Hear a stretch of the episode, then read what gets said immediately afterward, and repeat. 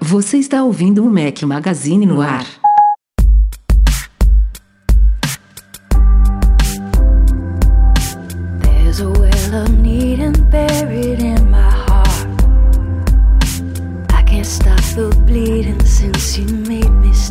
Fala galera do Mac Magazine, bem-vindos ao nosso podcast 223. Estamos hoje ao som de Morgan James. Obrigado, Júlio Madeira. Bom dia, boa tarde, boa noite a todos. Deu falta no gordinho hoje. Eduardo Marques, beleza? E aí, beleza? Tranquilo. Gordinho se enrolando, mas faz parte. Temos um ex-gordinho com a gente hoje. Michel Duarte Correia, aí, Michel? Fala galera, tudo bem? Tranquilo. Ó, mas, pra, mas pra quem não tá acompanhando aí, não sei se tá acompanhando o Breno no Stories aí, ele tá, tá malhando, cara, agora. Vai Vamos virar ver, vamos ver se isso, vamos ver se isso passa de um mês. É, eu ia fazer um bolão aqui, eu ia chutar duas semanas. Ó, tá vendo? Ah, eu, eu, eu aposto dois meses. Porra. Vamos ver, vamos Eu, ver. eu sou, eu sou o mais realista então, né? Vamos ver, vamos ver quem ganha. então beleza.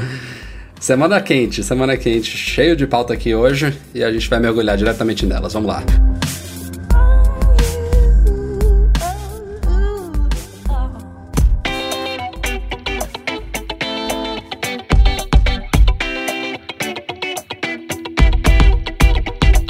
Você aí sempre quis desenvolver seu próprio aplicativo para iPhone? Na Alura, cursos online de tecnologia, patrocinadora aqui do Mac Magazine no ar, você encontra cursos de Swift para programar no iOS. São três cursos para você desenvolver uma aplicação completa. E não para aí, tem Xamarin para desenvolvimento multiplataforma, assim como Ionic e Cordova. Se você curte desenvolvimento móvel, vai gostar dos muitos dos mais de 300 cursos que a Alura oferece. Conheça tudo o que você pode estudar lá em alura.com.br barra Mac Magazine e aproveite 10% de desconto nos planos anuais. Depois de muitos testes, teve sistemas que chegaram a 8 versões betas, a maioria acho que foram 7. A Apple liberou aí na segunda-feira, comecinho da tarde aqui no Brasil, o iOS 10.3, WatchOS 3.2, macOS Sierra 10.12.4 e tvOS 10.2, além de uma avalanche de atualizações de aplicativos. A gente vai falar aqui pontualmente é, sobre cada um deles. iOS, começando aqui rapidamente sobre o iOS 10.3. É, já estou até perdido, né? De qual que foi do grande. Ah, a gente tive, tivemos uma grande novidade no iOS 10.3. É, eu diria que, inclusive, é a mais significativa do sistema. Mas que, não interessa para o usuário, né? É, não é visível, na verdade, né? A Apple escolheu o sistema operacional carro-chefe dela, é, que é o mais utilizado, obviamente, né? A gente, tem gente que acha que o carro-chefe é o Mac, né? E, e, foi por muitos anos. Hoje em dia o iOS é, sem dúvida nenhuma, o principal. E ela escolheu ele para fazer a migração para o Apple File System, ou APFS, que é um novo sistema de arquivos aí. Não vou entrar aqui nas, nos detalhes técnicos do que significa isso, mas é um sistema de arquivos que a Apple anunciou na WWDC de 2016, ou seja, tem menos de um ano, e ela está virando a chave agora no iOS 10.3. Todos, praticamente todos, na verdade, os iPads, iPhones e iPods Touch que tiverem atualizado para o iOS 10.3 vão estar tá rodando agora no APFS. É, por isso, inclusive, que muita gente deve ter notado que a atualização foi um pouquinho mais demorada, que a Apple estava fazendo justamente essa migração aí. É, isso traz uma série de benefícios é, em performance, em, em, confiabilidade, inclusive liberou espaço nos aparelhos de muita gente, é um efeito colateral um, positivo também da, dessa migração. E também merece palmas aí para a Apple fazer uma coisa tão significativa e tão ousada sem problemas, né? Porque zero relatos aí de gente que teve problema nessa migração. É uma coisa rara de se ver hoje em dia. E... Aliás, em todas elas, né? Tipo, passou liso. É, As quatro sistemas. atualizações. É verdade, é verdade. A gente viu um monte de problema aí com Apple Watch na, nas duas ou três últimas atualizações. É, teve um probleminha de leve aí, que eu não sei se a gente vai comentar da Apple TV, mas é besteira também, não é, não é problema do sistema em si, né? É uma mudança é, da é, Apple. uma mudança. Né? Exatamente. Então foi bem liso aí os quatro para todo mundo. Só, só ficou de fora do APFS, só para concluir aqui, os dispositivos de 32 bits, que isso inclui iPhone 5, 5C e iPad de quarta geração, que são os três únicos iGadgets de 32 bits que ainda recebem atualizações do iOS. É, e pode ser que não por muito tempo, viu? Porque o iOS 10.3.2 vai saber porque a Apple pulou 10.3.1. O 10.3.2 já está em beta e ele não foi liberado a primeira compilação dele para esses três dispositivos. Como eu coloquei no post que a gente falou disso, pode ter sido algo pontual, assim, é uma primeira compilação, a gente tem que esperar as próximas para ver se a Apple realmente não vai liberar nada para eles, mas é um indício de que ela pode ter escolhido esse update e não o iOS 11, como muitos apostariam, inclusive eu, para fazer o, a migração completa aí de 32 para 64 bits. E a outra grande novidade do iOS 10.3 é para quem tem AirPods, que é o recurso buscar meus AirPods integrado lá ao app e ao iCloud do buscar é, meu iPhone, né? Que a gente já tinha explicado também no site como funciona. Os AirPods eles não têm conectividade nativa, eles não têm GPS, então é um é um buscar meu iPhone bem capadinho para você realmente achar o AirPods que estiver perto de você na sua casa, é, que não estiver na case, mas que ainda estiver dentro da área de proximidade Bluetooth do iPhone. Para aqueles que deixam cair da orelha com, quando vão caminhar, né? É, é. É legal que dá para emitir um, um som, né, é, remotamente, um som que eu não recomendo ninguém fazer isso com o AirPod na orelha, porque vai doer o, o, o ouvido. É, é para você ouvir realmente de longe com AirPods no chão, atrás do sofá, embaixo do lençol, enfim, um somzinho. É, o legal é que ele guarda a última localização, né? Se você entrar agora, por exemplo, no aplicativo Viver e o seu está dentro da caixinha guardado, Sim. Ele vai mostrar onde está com base na última vez que você tirou ele do, do estojo, uhum. botou na orelha, enfim, na última vez que você utilizou. E outra coisa é que tá na hora da Apple mudar o nome desse aplicativo, né? Buscar meu iPhone. Podia ser só buscar, né? Eu tava é, até pensando. Tô, hoje em dia você busca, você busca iPod Touch, busca Mac, iPad, é, é, Apple Watch, AirPods, já, já foi, né? É verdade. Outra, outra coisa que a Apple alterou também no iOS 10.3 foram as animações do sistema como um todo. A gente, a gente fez um artigo específico para citar isso também. É, por exemplo, quando você aperta o botão Home, que você está dentro de um aplicativo você quer voltar para a tela inicial, essa animação dele fechando o app, meio que entrando assim no ícone do app, mostrando seus ícones de volta, entre várias outras também, no caminho inverso, quando você entra no app, quando você chama multitarefa, tudo isso que, que gera movimentos no iOS, a Apple fez umas certas otimizações, deixou essas animações um pouco mais curtas e isso dá uma sensação também de o sistema ter ficado mais rápido. Mas assim, de uma, de uma forma geral, eu acho que não é só efeito placebo, não. Acho que a união dessas otimizações de animação com a migração para o PFS, com outras correções de bugs e otimizações do sistema como um todo, realmente tá, deixou ele bem redondinho. Como a gente sempre queria que fossem as versões ponto .0, né? Já já a gente começa aí uma nova uma nova fase de betas que mais parecem alfas, né, quando saiu o iOS 11 em junho na WWDC, aí entra todo esse ciclo de novo, né? Betas que parecem alfas, o sistema sai na versão 11.0, que a Apple não considera beta, mas ainda parece que é. E aí sai a 11.1 e quando chegar na 11.3 a coisa tá linda e a gente vai estar tá perto de lançar o iOS 12. Agora, você falou aí do, do, de, da Apple cortar o 5C e o 5 é, esse, essa virada de chave aí pro Apple Fire System também era uma coisa bem com cara de iOS 11, né? É, é. Bem, bem Tanto é que foi lá. só pro iOS, por enquanto, né? Nenhum dos outros três sistemas ainda tá rodando no APFS. O, o macOS, quem quiser, pode criar uma partição manualmente nele.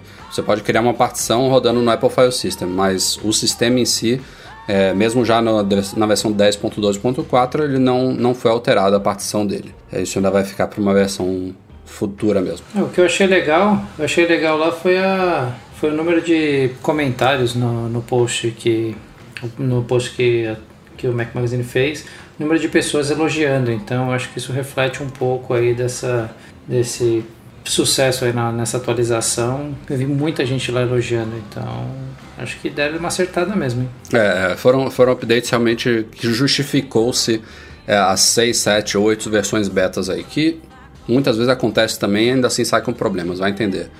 É, no caso do WatchOS 3.2, a novidade foi o modo que a gente chamava inicialmente de modo teatro, mas foi traduzido para o português como modo cinema, que faz mais sentido, que é um novo íconezinho na central de controle do Apple Watch, que tem o ícone lá de duas máscaras, uma sorrindo e uma triste, que é um ícone que representa artes, teatro, enfim, é, é criatividade cultural e tudo mais.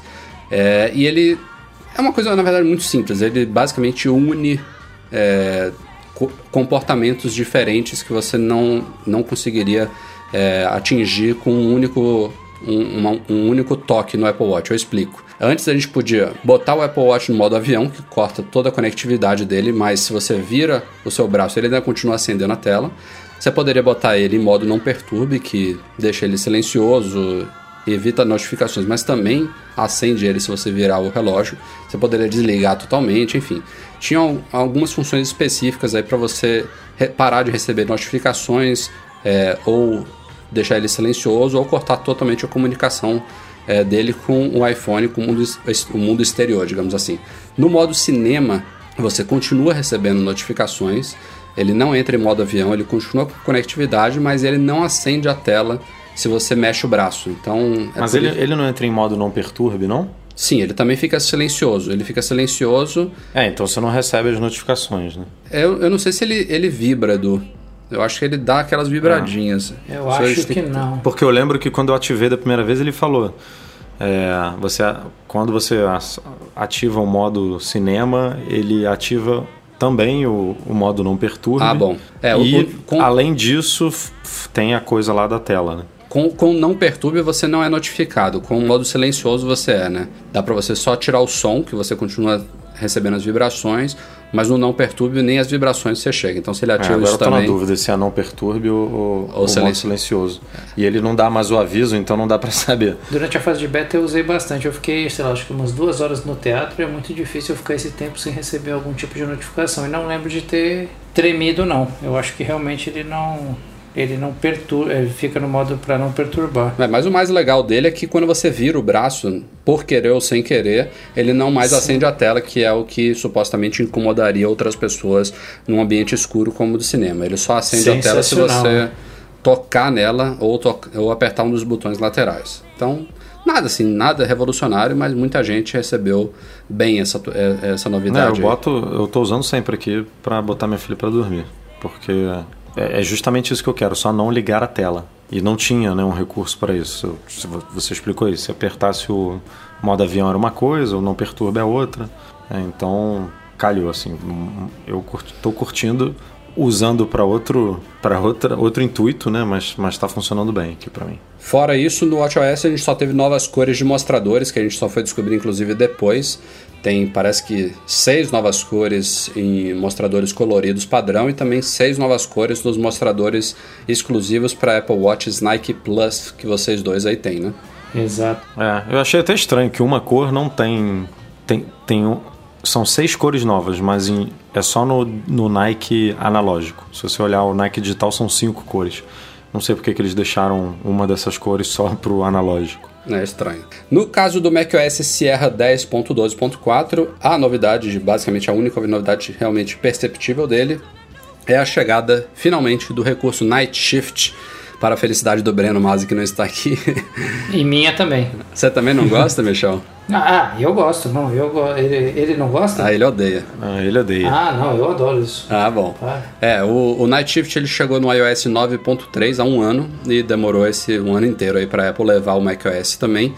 E tá funcionando super bem, ao menos aqui na minha primeira experiência. E amanhã, provavelmente quando esse podcast já for, já for ao ar, o vídeo também já vai, ter publica, já vai estar publicado lá no nosso YouTube. A gente fez um vídeo completo explicando o que é, como funciona e como ativar o Night Shift no macOS, explicando aí tudinho para vocês em detalhes lá em youtube.com.br Mac Magazine. Quem não assinou o canal ainda, assine que a gente está tentando movimentar ele bastante. E também mais um update sem percalços, né, no caso do macOS. Esqueci de alguma novidade dele aí? Não, né? Não, o macOS foi, foi bem, bem pontual, né? É. E tvOS 10.2, que aparentemente não viria com novidade nenhuma, até que trouxe algumas novidades legais. É, a primeira veio que vazou, entre aspas, né? A Apple liberou o iTunes 12.6 há alguns dias e anunciou que, a gente comentou inclusive no podcast, é, liberou na semana passada, inclusive, que ele finalmente habilitou aluguéis de filmes da iTunes Store em todos os lugares, né? Então você aluga filme pelo Mac, você pode continuar assistindo ele na Apple TV, depois pegar o seu iPad e concluir, uma coisa que antes não era possível. Onde você alugava é onde você tinha que assistir. E com o iTunes 12.6 no Mac, com o tvOS 10.2 e com o iOS 10.3, isso agora está habilitado, essa onipresença de aluguéis. É, ele também veio agora com uma forma de você rolar é, listas grandes é, usando a extremidade do, do Siri Remote. Elas rolam mais rápido, né? Se você puxa bem na extremidade esquerda ou direita do, do, do, do controle, que também é bem-vindo em caso de listas grandes. E por fim, também saiu junto do tvOS 10.2 o Apple TV Remote 1.1 para iOS, que é aquele aplicativo que simula o controle remoto da Apple TV no iOS. Antes ele só funcionava em iPhone e iPod Touch, agora ele está otimizado para iPads também. Ficou super legal a interface, bem aproveitada, tem os easter eggs lá, você pode tipo re reposicionar o, a área de controle da Apple TV, tem letras de músicas, uma área de now playing lá de reprodução de multimídia também super legal, enfim. É bem-vinda também essa novidade. E eu tô dando uma olhada aqui no modo cinema e realmente está dizendo que ele ativa o modo silencioso, não é o modo não perturba. Então ele só, se tivesse para tocar, ele passa a vibrar, mas você continua recebendo notificações. É, imaginei então, que era assim mesmo. É. Mas nada impede também de a pessoa manualmente ativar o, modo não perturbe, ou, imagino eu, desligar o silencioso, mas manter o modo cinema. Não sei se é possível. Que também não faz muito sentido, né? Que ele vai ficar fazendo barulho e não, atendendo, não acendendo a tela. Mas enfim, eu acho que ele, apesar de ativar é, automaticamente isso, os controles em si são todos independentes, acho. É, seguindo aí a avalanche de atualizações que a Apple liberou, não vou nem citar todas aqui, mas uma mais significativa foi a Switch iWork, foi atualizada tanto para iOS quanto para macOS, quanto no iCloud.com, as versões de web apps, todos eles Pages, Numbers e Keynote com novidades significativas, atualizaram o design, trouxeram novas funções, novas animações, novos suportes gráficos, enfim. Os apps estão evoluindo aí, nada também revolucionário, mas updates muito, muito bem-vindos aí para os três. E por fim, como eu citei agora há pouco, também a Apple já iniciou no dia seguinte ao lançamento de toda essa avalanche aí de sistemas operacionais, já está testando o iOS 10.3.2, macOS 10.12.5, WatchOS 3.2.2, que também pulou 3.2.1, sabe-se lá por quê, e tvOS é 10.2.1. Enfim, uma salada aqui de números que eu só estou falando certo porque eu estou lendo na pauta. e nada, nada visível ainda nesses updates, até pela numeração, só esperem mais correções e otimizações gerais aí. É, nenhum novo recurso. Acho que a partir de agora, inclusive, a gente não deve ver nenhuma novidade visível em nenhum dos sistemas até a WWDC, que já está bem próximo. É, não sei se chega a fazer alguma diferença, mas para quem estava utilizando o beta, a última versão beta, que se não me falha a memória foi a 7 ou a 8, e quiser baixar a versão a que está disponível na a versão final, a equivalente à versão final, tem que tirar o perfil, tem que desinstalar o perfil lá de desenvolvedor e aí você passa a receber essa a mesma versão que está indo para todo mundo. Boa dica. É tanto no tanto no iPhone quanto no Apple Watch. Só que por consequência você para de receber os outros betas. Então eu, como eu tinha a intenção de parar um pouco, vou deixar aqui para testar na versão final, então já removi os perfis, eu não estou recebendo eh, o aviso de atualização dos próximos betas. Tem que instalar de novo aí se quiser. Beleza. Depois de muitos meses, estamos orgulhosos em anunciar a disponibilidade de uma atualização do nosso aplicativo, o aplicativo do Mac Magazine para iOS, eu não posso mais nem falar que é só para iPhone e iPod Touch, porque a grande novidade dessa versão 3.1 é um suporte inicial a iPads, uma coisa que muito nos pediam desde que o app foi lançado. É, eu quis não criar grandes expectativas quando eu escrevi o post, porque realmente é uma implementação inicial. É, é basicamente o app para iPhone dividido em duas colunas, né? Você vê a lista de posts na esquerda e a visualização é, de leitura na direita, mas é o que basicamente todo mundo esperava, mas é inicial porque a gente pretende aprimorar isso, ainda não está funcionando 100%, a gente já está trabalhando numa atualização provavelmente 3.1.1 que vai sair em breve, e eu digo isso porque a nossa página do projeto lá no GitHub, para quem não lembra, desde a versão 3.0 do app, ele agora tem um código aberto, um projeto open source lá no GitHub, é, e está tendo muita colaboração, muita participação de desenvolvedores externos, é, junto ao pessoal da at Sampa, que desenvolve o nosso app desde a primeira versão, e agora também com o comando do Cássio Rossi, lá da Casio Software, que tá aí, é, que foi quem viabilizou aí a gente liberar essa nova versão e que está movimentando bastante o projeto. Eu queria fazer agradecimentos também nominais aqui ao Ruiter Costa, ao Bruno Delgado e ao Leonardo Formaggio, que participaram ativamente aí da versão 3.1 e continuam colaborando lá no GitHub. Valeu, galera, pela colaboração aí. É, e é graças a eles que muito em breve a gente deve ter, como eu falei, versão 3.1.1 e futuramente outras versões com mais novidades que a gente tem discutido por lá. Mas é claro que não foi só suporte iPad que veio na 3.1. A gente também implementou suporte ao 3D Touch, que é compatível obviamente com iPhones mais recentes. Então agora você pode é, segurar na lista de posts e fazer previews rápidos de posts usando o 3D Touch, a sensibilidade à pressão dos iPhones. E também se você tocar e segurar, que, né, que é diferente de você pressionar na tela, você acessa aquele atalho para a folha de compartilhamento diretamente da lista de posts. Sem falar em correções e aprimoramentos gerais que são sempre muito bem-vindos. Então procure pelo Mac Magazine lá na App Store e baixem já a versão 3.1. É de graça. No mesmo dia que a Apple liberou aquela avalanche de sistemas todos, ela também abriu, como tinha marcado já algumas semanas, as inscrições para a Worldwide Developers Conference 2017, famosa WWDC. O evento foi anunciado já tem algumas semanas, vai ser de 5 a 9 de junho, dessa vez em San José, lá na Califórnia, em vez de ser em São Francisco. E a Apple até então tinha só divulgado esses detalhes, mas não tinha aberto as inscrições. É, e a coisa funciona exatamente como funcionou há anos. A Apple, quando ela começou a vender todos os ingressos do evento muito rápido, ela teve que alterar a forma de venda dos ingressos, que não são baratos, vale, vale notar aqui, né? 1.600 dólares. 1.600 dólares. É um preço. Jesus. É um preço já padrão há muitos anos, não mudou nada, mas é um preço significativo. E ainda assim ela estava esgotando tudo isso aí muito rápido. São 5 mil ingressos mais ou menos que ela vende. Então já tem alguns anos que ela faz um esquema de sorteio. Ela abre aí, nesse ano, por exemplo, começou na segunda-feira e vai até sexta-feira agora, dia 31 de março. Tá lá, todo mundo que tem conta de developer, seja enterprise, seja pessoal, contas que não foram criadas há poucos dias, né, contas criadas até meados de fevereiro, podem ir lá e falar, eu quero participar do, do bolão aí, do sorteio de inscrições. Confirma, dá já os dados de cartão de crédito e tudo mais, e aí na semana que vem, provavelmente, eu acho que é na segunda-feira que vem, né? Não sei se é já na sexta, mas enfim. A partir de sexta, a Apple vai fazer um sorteio das tais 5 mil vagas e quem for sorteado vai receber um e-mailzinho e uma notificação do cartão de crédito. É, ia falar isso, já é. recebe a notificação do cartão de crédito, depois o e-mail. Pois é. é. E aí, aí, aí o pessoal vai ter tempo de sobra, né? Porque isso vai ser ainda comecinho de abril.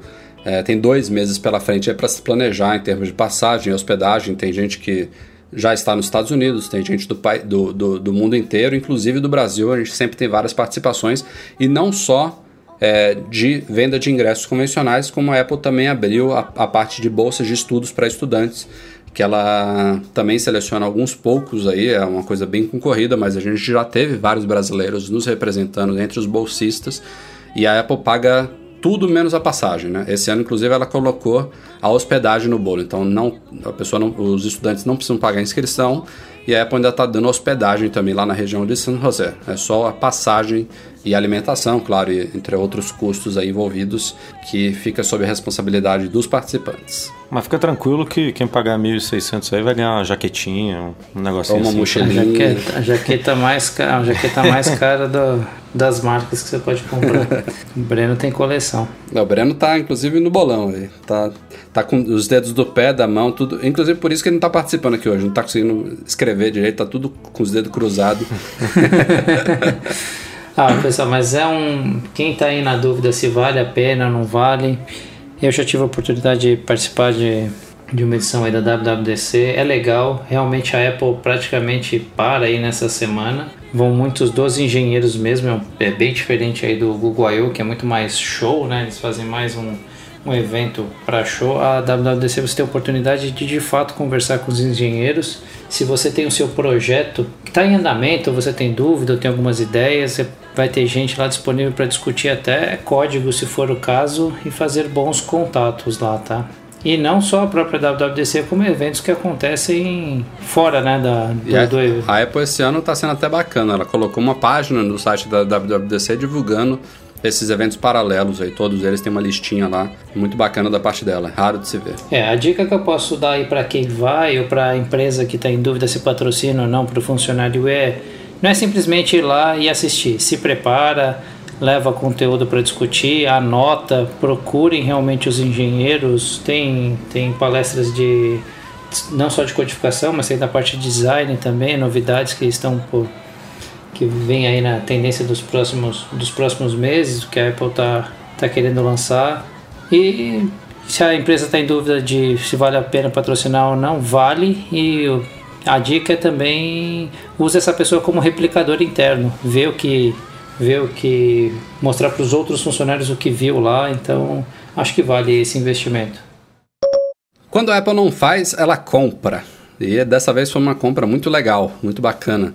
É, não sei quantos de vocês aí já usaram, já ouviram falar de um aplicativo chamado Workflow, mas a Apple anunciou a aquisição dele na semana passada também. Era, foi um aplicativo criado por três moleques, eu vou botar entre aspas aqui, não sei exatamente qual, qual é a idade de cada um, mas são três jovens, é, é, esqueci a palavra, como é que é? é prodígios, três jovens prodígios. Eu ia falar promíscuos.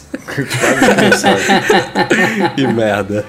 É, três, três prodígios criaram um aplicativo realmente sensacional de automação no iOS. É, é basicamente um automator que existe no macOS, que a Apple também abandonou, infelizmente. Tem alguns anos aí que a gente não vê novidade nenhuma no Automator. E o Workflow vai além, inclusive vai além também do IFT, ou para outras pessoas que devem conhecer dessa forma, IFTTT, que inclusive a gente visitou no último MM Tour, deve visitar de novo no MM Tour 6 esse ano. É, o IFT ele roda online, o Workflow ele roda nativamente e oferece muito mais possibilidades de você fazer integrações e automação no iOS. É, eu não vou nem dar exemplos aqui porque são inúmeros. É, e o, a boa notícia é que a Apple comprou a empresa, a empresa chamava, se não me engano, Desk, Desk Connect. Desk Connect. É, levou os três lá para dentro, eles vão trabalhar agora é, dentro do, do iOS, não sei se vão integrar o workflow ao iOS, a futuras versões deles, se vão trabalhar em outros projetos lá dentro, mas a boa notícia imediata para nós, pobres mortais, é que o workflow que era pago, se não me engano ele estava custando 3 dólares, a Apple automaticamente liberou ele gratuitamente na App Store. É, e aparentemente deve continuar assim por um bom tempo. Eu não sei a, se... Até até alguma coisa nesse sentido ser implementada nativamente é, isso no iOS, dizer. né? A parte quando um, uma certa hora isso não vai ser eterno, duvido que o workflow continue sendo atualizado de forma independente aí.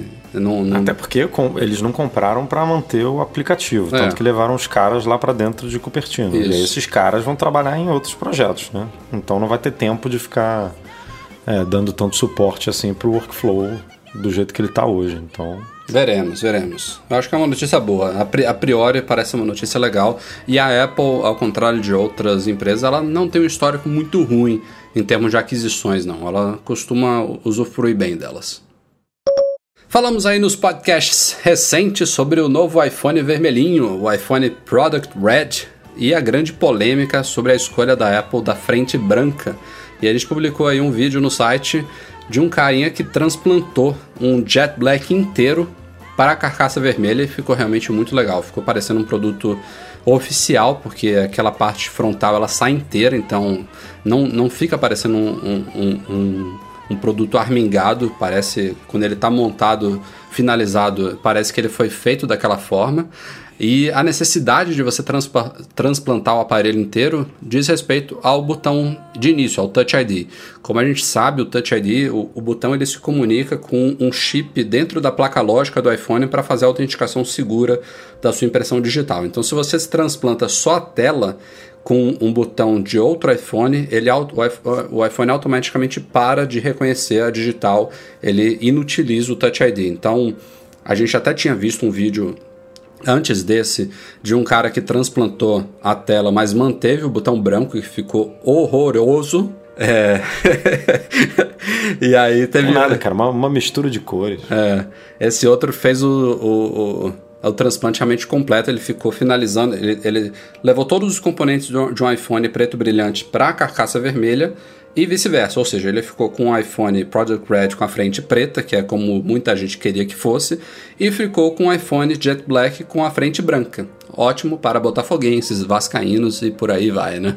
Mas ficou realmente muito legal. Fica a dúvida do porquê de a Apple ter seguido dessa não não por quê porque teve muita gente que gostou né eu não vou também generalizar É. aqui É. Gostou e. Não assim, acho que foi meio a meio, né? Eu acho que teve mais gente é isso que que eu gostou ia do dizer preto. eu também ia dizer isso Então, mas, Mas, ó, eu, eu, eu deixo aí, a- eu acho que existe a possibilidade da Apple querer mudar isso, porque foi tanta gente que eu vi questionando essas cores, dessa vez, das outras vezes não teve tanto assim, essa questão da polêmica da frente. ah, mudar isso ela não vai Michel por mais que ela até Até internamente porque ela a tendência reconheça é daqui a pouco não ter mais frente, né?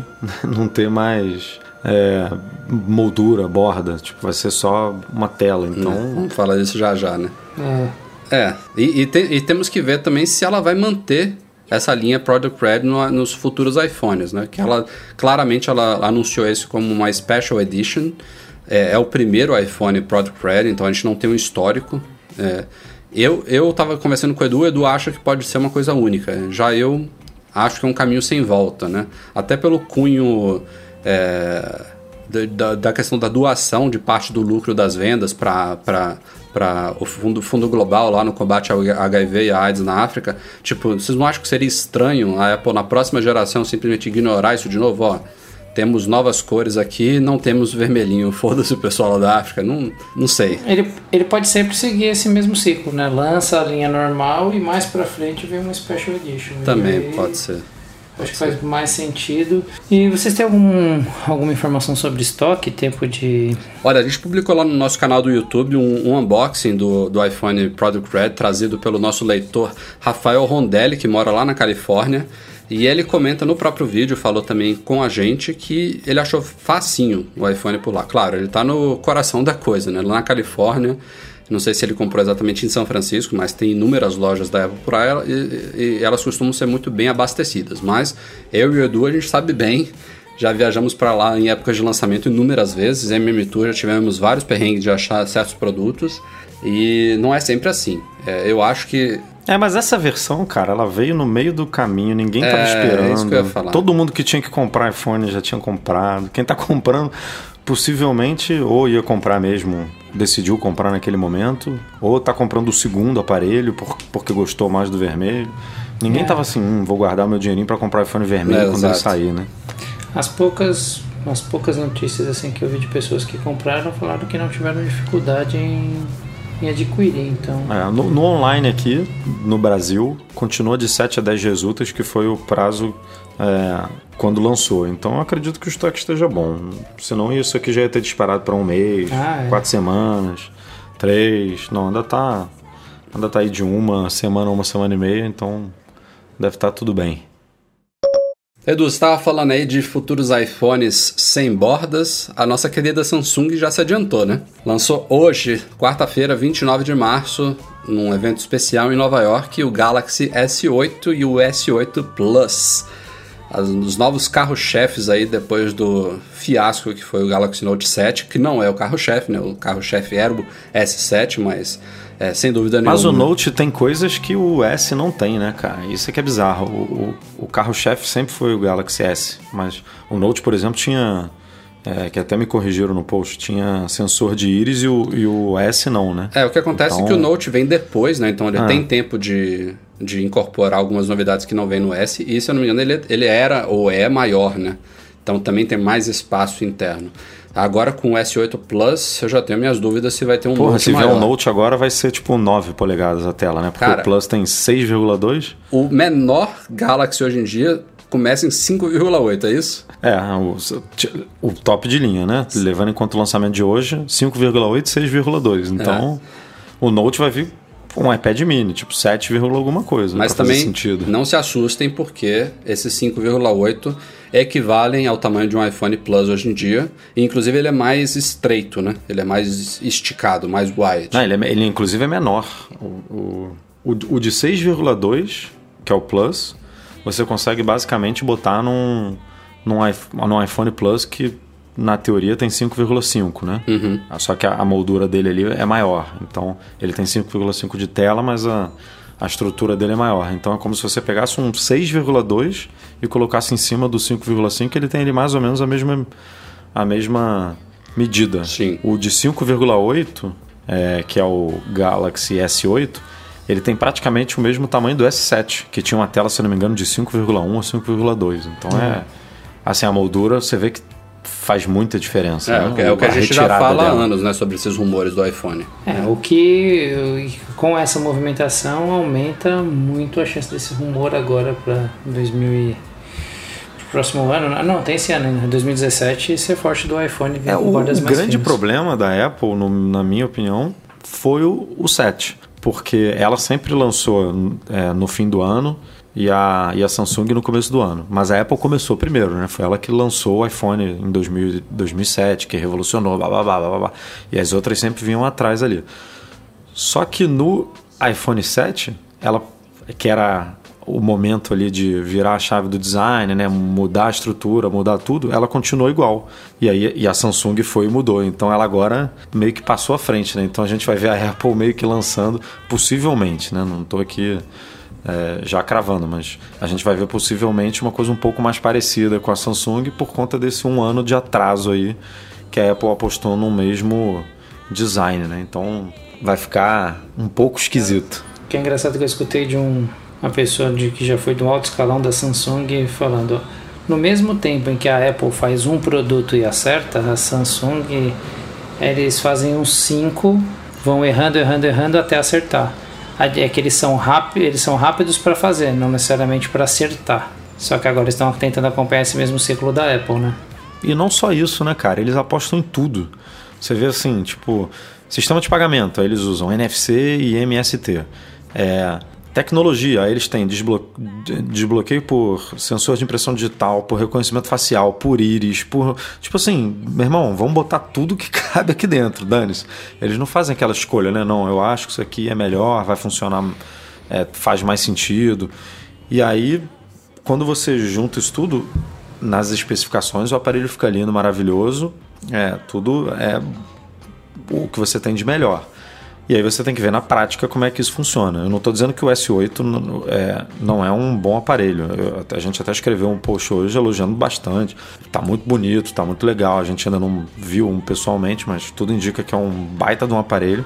Mas tem lá os seus é, defeitos, como por exemplo o o sensor de impressão digital agora fica na parte traseira e o aparelho é mais alto por conta dessa tela é, de borda infinita e você basicamente tem um, dificuldade de encostar o dedo ali na, na posição que a Samsung botou porque o, negócio é, é como se fosse uma régua, né? E ainda do lado da Então- câmera, né? Pra É, então você tirou bem... ali a facilidade de encostar o dedo ali na tela, na frente, né? Que antigamente tinha, que muitos Androids apostam nesse botão é, na traseira, mas a Samsung, desde que ela implementou, ela fez que nem a Apple, botou ali no, no botão inicial. E aí agora, por obrigação de querer botar tudo, né? Teve que botar o, o botão atrás. É. Agora sim, é, deixando todos as- os preconceitos as nossas críticas aqui à Samsung, olhando de frente, é um aparelho realmente é, que indica como que é o futuro, né? Ela não é a primeira a fazer isso, a Xiaomi, Xiaomi, Xiaomi, sei lá, ela lançou o Mi Mix na, se não me engano foi na CES, né? Que deu esse start para esses aparelhos sem bordas. Eu acho que o Mi Mix inclusive vai além, que a- a- o, o S8 ele tem basicamente bordas superiores e inferiores, embora finas, né? O que a Samsung eliminou de vez foram as bordas laterais, o que já é um feito e tanto.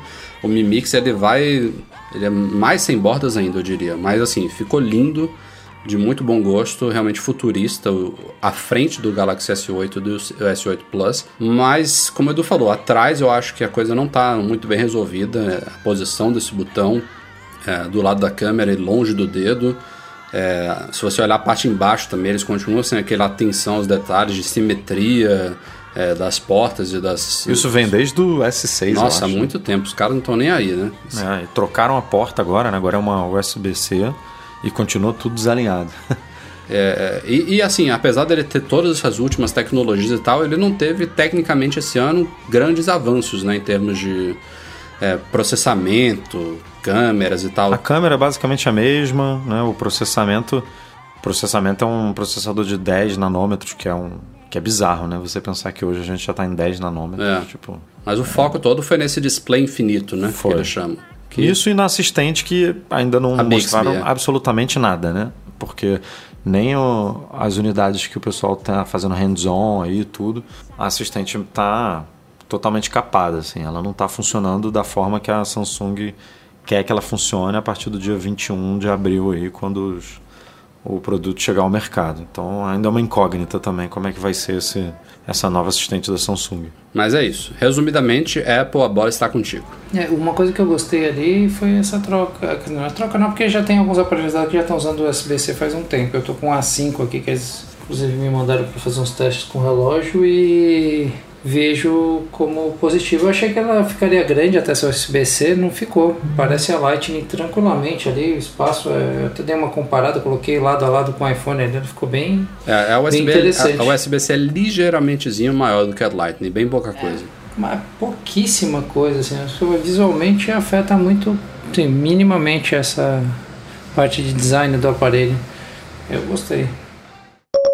A gente falou no site que estava chegando ao Brasil e começaria ontem, dia 28 de março, a exposição Steve Jobs, o Visionário. Ela vai ficar até quando, Eduardo?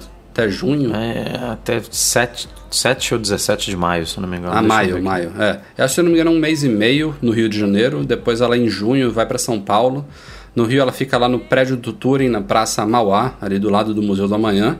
E em São Paulo, ela vai ser no MIS, Museu de Imagem e do Som. É, E o Edu vai poder falar um pouquinho aí do que, que ele achou. A gente visitou a exposição antes da abertura dela, na segunda-feira. O Edu foi lá com a Priscila Klopp, a nossa redatora. E diga aí, Edu, vale a pena? Com certeza. Primeiro pelo preço, né? Que a gente está falando aqui de, um, de uma exposição. Você gasta mais Custa- indo pra lá do que entrando nela. Uma exposição que custa 10 reais, cara. Se você é estudante, você vai pagar 5. Então, assim, não tem nem o que pensar. Se você gosta de tecnologia, gosta de Apple e tal, e se você está escutando esse podcast, com certeza gosta, vai, né? Porque é, você não vai se arrepender. Agora, a gente visitou a, a exposição numa situação um pouco peculiar, assim, porque apesar da gente ter, ter ido um dia antes do, do- da data inaugural, ainda estava rolando muita, é, muita obra, muito. Sabe aqueles trabalhos arrumação. escolares que o professor dá dois meses pra você fazer e todo mundo faz faltando dois dias? É, é basicamente isso. Os assim, caras né? anunciaram que essa exposição ia vir pra cá um ano e na véspera estavam montando as últimas coisas lá. A exposição ia começar dia 28, às 10 horas da manhã, e dia 27, pelo que a gente viu lá, a galera ia ficar até o dia 28, até 9h58, assim, arrumando tudo. É, Porque tem muita, tem muita coisa de interatividade, assim, de você controlar o que você quer ver por, por um iPad, é, você é, é, escutar um som, é, botar um fone e, e- escutar as músicas que o Job mais gostava, não sei o quê. E essa parte toda de interatividade, ela basicamente não estava pronta, eles ainda estavam fazendo os ajustes. É, no fim da exposição, por exemplo, tem uma, uma área que eles falam um pouco é, dos números, né? De, de- porque eles explicam, são só, só explicando aqui como que funciona.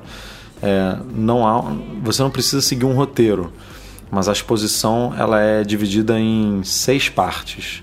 É, essas partes são negócio, inovação, sonho, falência, competição e espiritualidade. Então eles abordam um pouco do, de cada aspecto da vida do Jobs, né, nos negócios, é, no- o que, que ele sonhava quando ele ainda não tinha realizado nada, como a falência ajudou ele a chegar onde ele chegou, as brigas que eles tinham é, com outras empresas e com, com outros executivos, a parte espiritual dele que obviamente compõe aí a personalidade dele. Então você passeia por essas, por essas áreas. É, no fim ali você tem um, um- uma não é uma conclusão, mas é um olha só como isso tudo resu- resultou em coisas positivas. Aí você tem números gigantescos de, é, de vendas de Mac, de iPhone, de downloads da iTunes Store e tudo, e depois você tem uma área que meio que imita uma, uma Apple Store para você poder brincar com os produtos e tal. Essa área, por exemplo, também não tinha nenhum produto na mesa, estava tudo sendo colocado. É, mas assim, sem dúvida nenhuma, é, vale muito a pena ir, vale muito a pena conhecer. Se você mora numa cidade vizinha aqui do Rio, é, vem para cá. Se for em São Paulo, é, uma cidade perto, próxima de São Paulo, espera a exposição ir para São Paulo. eu vou querer ver. Aqui, aqui no Rio, especificamente, São Paulo eu não conheço o museu é, de imagem do som, então não posso falar. Mas aqui É, eles, escolheram, eles escolheram um lugar super bacana para fazer a, exposição. O prédio é lindo, é maravilhoso. Aquela área está toda renovada. Você passou por lá recentemente também, né? Passei, você tá foi lá no mesmo. museu. Tá muito bacana, assim, tá... Você anda, você anda numa quadra de lá, você acha que você tá em outro país. É, é surreal, cara. Assim, eu tinha muito tempo que eu não visitava o centro, que eu não passava pelaquela área que foi toda reestru é, reestruturada e refeita por conta das Olimpíadas. Então, para quem não conhece, vale a pena até por conta disso, para conhecer o entorno e ver como que as coisas estão funcionando melhor ali. Aqui em São Paulo vai ser num lugar, numa região bacana, além do próprio museu ali da imagem do som, é onde ficam aquelas as principais marcas de carros. Essa é uma lojas da Porsche, Lamborghini. Avenida Europa. Isso, ali pro lado da cidade de Jardim. Então é bacana, o acesso não é tão complicado. É, é uma região de trânsito, como praticamente 80% da cidade, né? 80? É, tem, tem uns. Que bondoso. É, não, tem, tem, tem, tem os espaços de fuga. E é próximo da Paulista ali, então um, de metrô você chega ali e depois um ônibus você já está ali na. Quem, quem não tiver com carro e agora o. E, e em São Paulo vai custar 10, 10 reais também, só para deixar claro. Quando ela for começar em São Paulo, a gente anuncia de novo no site aqui no podcast, não se preocupem. Nessa sexta-feira, dia 31 de março, é comemorado o Dia Mundial do Backup. Se vocês aí não estão com seus backups em dia, pelo amor de Deus, não corram esse risco, porque o backup é que nem seguro, né? Quando, quando você precisa, ele tem que estar tá ali, tem que existir. E para a gente comemorar essa data na MM Store, nossa loja online, aí, macmagazine.store, a gente está com uma página especial do Dia Mundial do Backup, com vários produtos relacionados aí, HD externo sem fio, cartão SD para MacBooks, é, pendrives compatíveis com iGadgets, SSDs, enfim, vários produtos relacionados aí com o mundo do backup, com descontos especiais, é, que são válidos até as 23 horas e 59 minutos de 31 de março. Então, acessem lá macmagazine.store. É, tem um, o link do post também sobre o Dia Mundial do backup, do backup na nossa página do podcast. E aproveitem aí que backup nunca é demais. É, nunca é demais e uma coisa que assim, não, é, não é indo pro lado apelativo, mas quanto vale o histórico de fotos? Muitas vezes é agora vocês que são é, foto, pais é... recentes aí. Eu já perdi, cara. Do... Já perdi fotos há muitos anos. Né? Aprendi é. na marra. Foto, foto é uma coisa que dói demais. Só quem já perdeu aí um backup sabe a falta que faz, um histórico, enfim. Hum, vale a pena, pessoal, façam. Chegamos então aos e-mails enviados para noar.mecmagazine.com.br, começando com Thiago Silva. Ele tem uma pergunta em relação a adaptadores. Ele tem um i30, Michel. Eu já tive um i30, você tem um i30. Mas no caso dele, eu acho que é o primeiro i30 que ele falou que tem entrada para iPod, com um conector de 30 pinos. O meu tinha isso, eu não sei se o seu ainda tem. Uhum. É, e ele vai direto, ele explica aqui que esse, esse cabo vai ao som do veículo usando um USB auxiliar e mais um, uma P2, né? Um, um USB mais auxiliar, que é a P2. E ele diz que já testou um iPod é, e que conseguiu reproduzir músicas, inclusive controlar o iPod através do som do veículo. E aí ele pergunta se um iPhone SE é, com algum tipo de adaptador também poderia ser controlado usando essa mesma conexão. Consegue, tranquilamente. A única coisa que ele vai precisar é que a Hyundai ainda não fornece é um Lightning. Ele vai continuar vindo com aquele cabo de 30 pinos. Você coloca aquele adaptador pequenininho ou compridinho para virar Lightning funciona normalmente. Funciona? Dá para controlar funciona. o iPhone pelo som também? Dá, dá para controlar ah, o iPhone pelo som. Toda a parte de iPod dele lá de músicas funciona. Show de bola. A, a, a, dica aí é que quando ele for na Hyundai, se ele, não sei se ele já falou aí que tem o carro não tem, é só lembrar deles darem o cabo, porque às vezes eles esquecem. Eu já tive mais de um Hyundai, então eu só oh, e aquele cabinho aqui para o adaptador? É, eles lembram e te dão junto. O Ivan William não sei se eu falei certo o sobrenome, Ivan, desculpa. Ele diz que recentemente e infelizmente, obviamente, teve seu MacBook Pro roubado. Ele tem backup, parabéns, o Ivan. E usava algumas travas de segurança como o FileVault. Recomendo fortemente ativar o FileVault no Mac.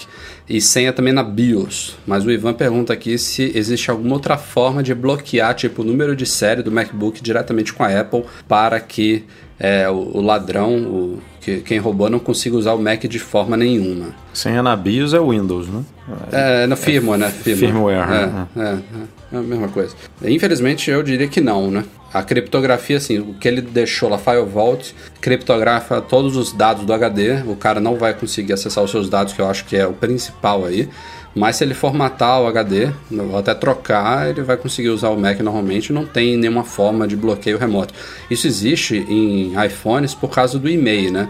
Que é um código universal aí que é associado às operadoras no mundo inteiro.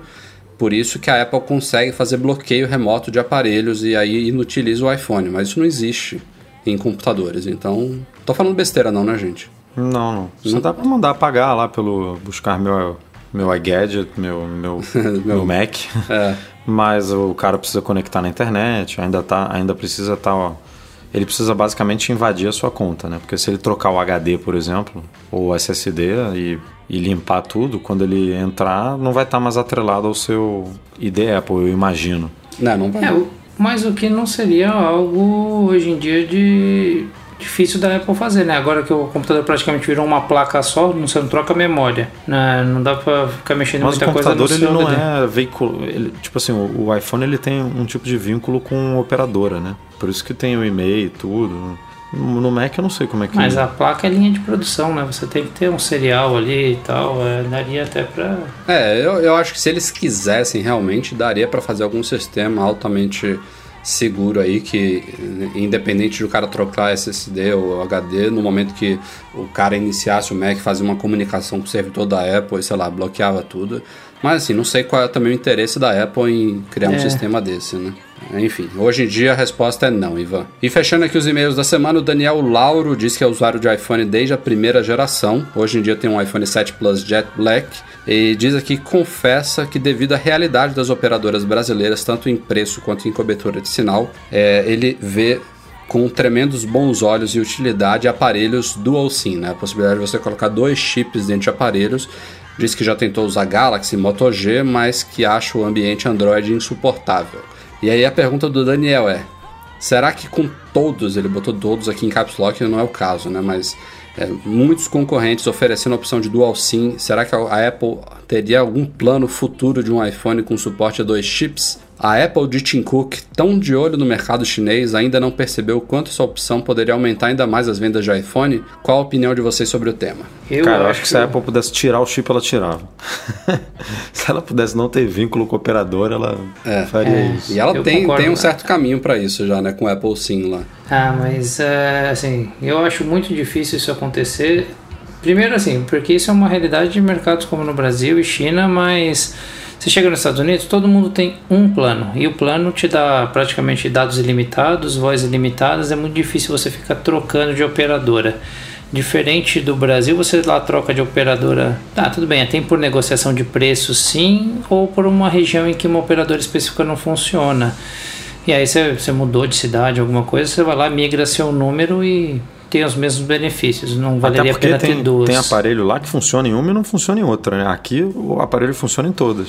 Exato. Aqui todas usam a mesma frequência, a mesma, a mesma tecnologia, GSM, né? Lá tem a CDMA, que nesse ano, com o iPhone 7, eu acho que até o CDMA ele também tem a tecnologia GSM embutida, então funcionaria.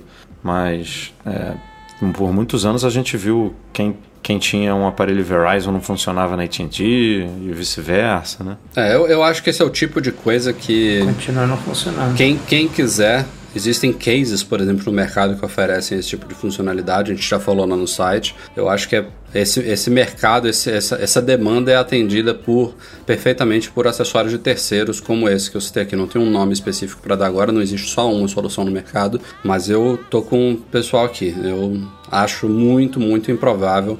Se a Apple fosse fazer isso, ela já teria feito. Agora o caminho é o inverso. Melhor dica aí para ele é analisar as regiões que ele frequenta, as cidades que ele visita e ver a área de cobertura e, custo-benefício de uma operadora específica.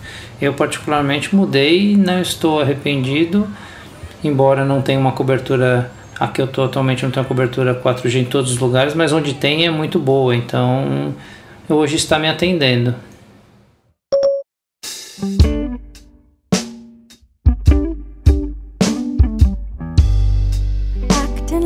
E é isso, galera. Vamos ficando por aqui. Mac Magazine no A223. Michel Dart Correia, obrigado pela participação. Valeu, pessoal. Então fica aí o nosso bolão. Vamos ver se o nosso gordinho querido vai durar dois meses lá na academia. Tô apostando que são dois meses. Pô, tá? dois meses tu, você foi muito amigo dele, cara. Não, eu fui amigo dele e lógico que eu vou lá incentivar, né? Pra que ele dure esses dois meses. Vai, vai correndo até Campinas. Valeu, Edu. Até semana que vem. Valeu, até semana que vem. Nosso gordinho de volta aí. É isso aí. Um agradecimento especial ao pessoal do Patreon, especialmente os nossos patrões Ouro, Leonardo Fialho, Rogério Vieira e Valentina Lima. Esse apoio que vocês dão pra gente é fundamental. Eduardo Garcia, obrigado como sempre pela edição do nosso podcast e a todos vocês o nosso agradecimento pela audiência. A gente se vê na semana que vem. Um abraço, tchau, tchau. Yeah, it's gone.